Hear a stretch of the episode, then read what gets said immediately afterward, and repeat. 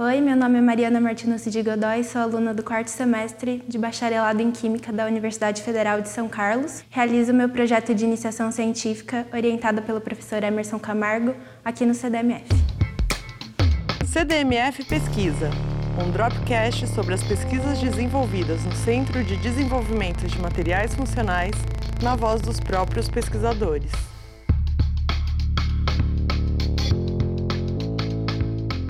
Atualmente, várias técnicas têm sido empregadas para tentar diminuir a quantidade de fertilizantes químicos empregados na agricultura. O uso de bactérias promotoras do crescimento vegetal é uma das alternativas mais promissoras, uma vez que promovem a saúde da planta através de mecanismos diretos e indiretos para obtenção de vários nutrientes essenciais como nitrogênio, fósforo e ferro, além de auxiliarem produzindo enzimas antioxidantes e outras moléculas importantes para o bom funcionamento da planta. Vários fatores podem influenciar negativamente na colonização bacteriana da planta, podendo resultar em uma queda considerável no número de bactérias, reduzindo sua atividade. A pesquisa parte do princípio que nanopartículas mesosporosas e biocompatíveis de sílica e sílica com titânio podem ser uma ferramenta capaz de aumentar a eficácia desses biofertilizantes, aumentando a estabilidade e reprodutibilidade das bactérias.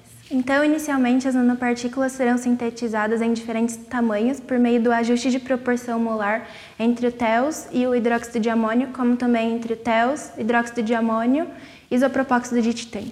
Em seguida, caracterizações devem ser realizadas com o objetivo de entender sua morfologia, porosidade e outras características que poderão influenciar na sua aplicação, isso por meio de difração de raio-x e microscopia eletrônica de varredura. Ao final, espera-se que essas nanopartículas promovam crescimento nas colônias de bactérias, resultando em ganhos positivos para o seu crescimento.